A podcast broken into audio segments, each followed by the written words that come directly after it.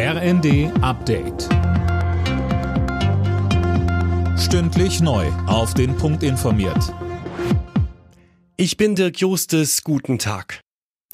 Kanzler Scholz hat ein Jahr nach seiner Zeitenwende-Rede die Ukraine-Politik der Bundesregierung verteidigt. Gerade auch mit Blick auf Waffenlieferungen handle man überlegt, abgewogen und mit den Verbündeten abgestimmt.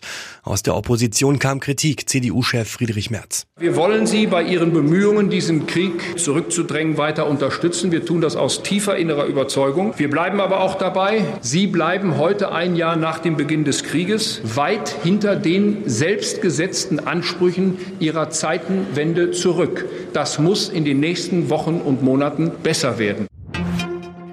Außenministerin Baerbock hat ihren russischen Kollegen Lavrov aufgefordert, den Krieg in der Ukraine zu beenden.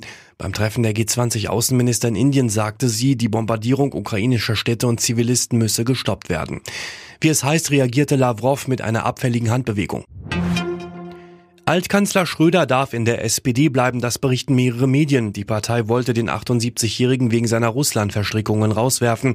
Das Schiedsgericht hat aber anders entschieden.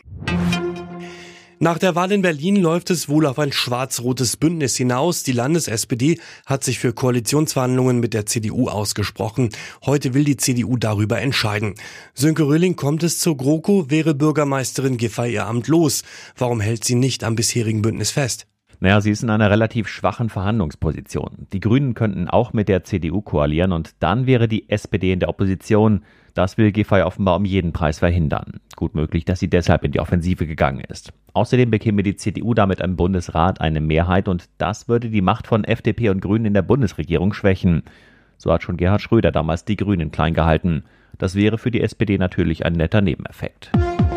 Alle Nachrichten auf rnd.de